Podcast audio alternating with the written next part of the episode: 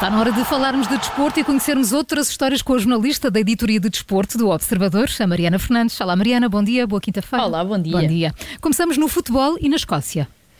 E com uma história que tem estado a marcar os últimos dias na atualidade do futebol europeu, ora, tudo começou na última segunda-feira, o último dia do mercado de inverno, uhum. quando o Wraith Rovers, um clube de segunda divisão escocesa, contratou David Goodwillie, um avançado de 32 anos, que estava no Clyde, uma equipa da terceira divisão. Até aqui tudo normal, uhum. até porque este Wraith Rovers está na luta pela subida à Primeira Liga da Escócia, portanto fazia sentido que se reforçasse com o avançado. O problema é que David Goodwillie, que até já tinha passado por este Wraith Rovers no início da carreira, foi condenado por violação em 2016, algo que está a causar ondas de choque à volta do clube e que até já levou a capitã da equipa feminina a rescindir contrato em protesto. A sério, mas o que é que ela disse? O que é que ela alega?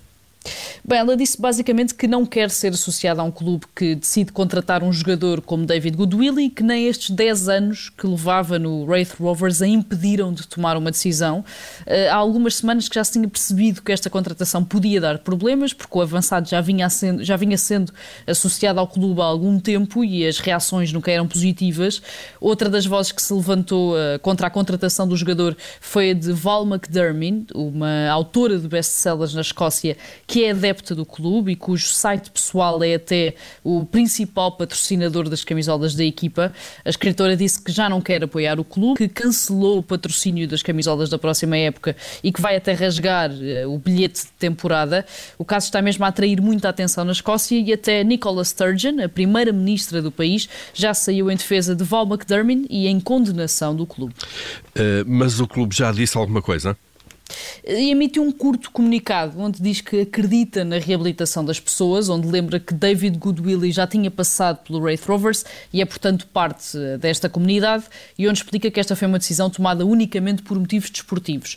Ainda assim, dificilmente a história vai ficar por aqui, para além de ter ficado sem a capitã, que rescindiu, então, a equipa feminina do Wraith Rovers está a preparar-se para jogar no próximo fim de semana com camisolas que não têm eh, o emblema do clube, em protesto, para além de que está a tentar também não jogar no próprio estádio e encontrar uma alternativa para se, se distanciar por completo uh, do Wraith Rovers. Uh, a história de David Goodwillie, que chegou a ser internacional pela Escócia, é que terá então violado uma mulher em 2011, em conjunto com um colega de equipa do Dundee, onde jogava na altura, foi condenado em 2016 e agora a doutrina diverge-se claramente entre aqueles que acham que pode merecer uma oportunidade de reabilitação e aqueles que acham que já não devia estar inserido no desporto. E do futebol passamos para os Jogos Olímpicos e para uma ideia que se torna cada vez mais clara, que é que os Jogos Olímpicos, no seu formato mais tradicional, mais antigo, uhum. aquele que melhor conhecemos, uh, estão a mudar. E já percebemos isso com as modalidades que têm sido introduzidas. Já em Tóquio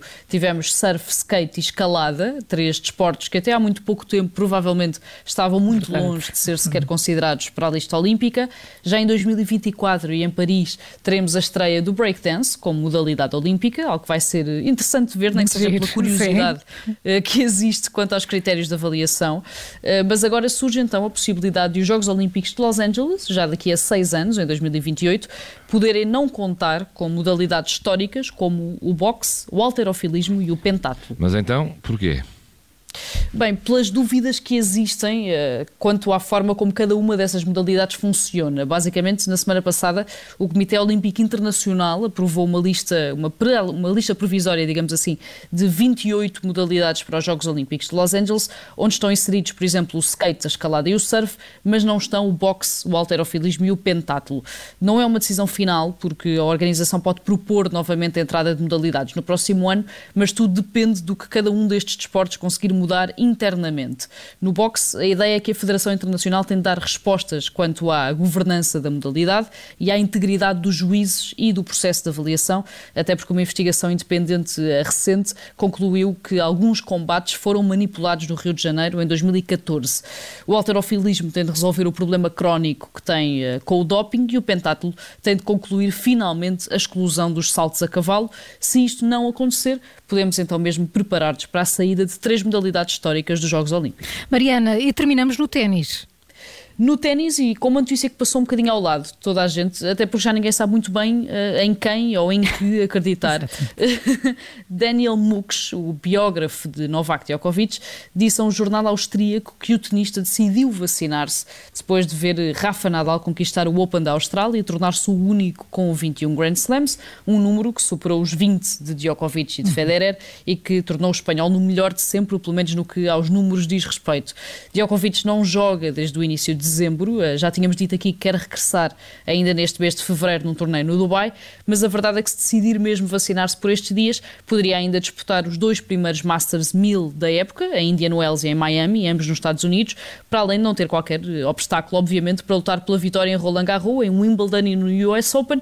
Resta saber então se é mesmo verdade ou não. Temos de fazer um fact-check sobre isto, Mariana. Exatamente. assim chegamos ao fim das outras histórias do desporto com a jornalista Mariana Fernandes. Amanhã há mais para conhecer. Mariana, obrigada. Até amanhã. Até amanhã.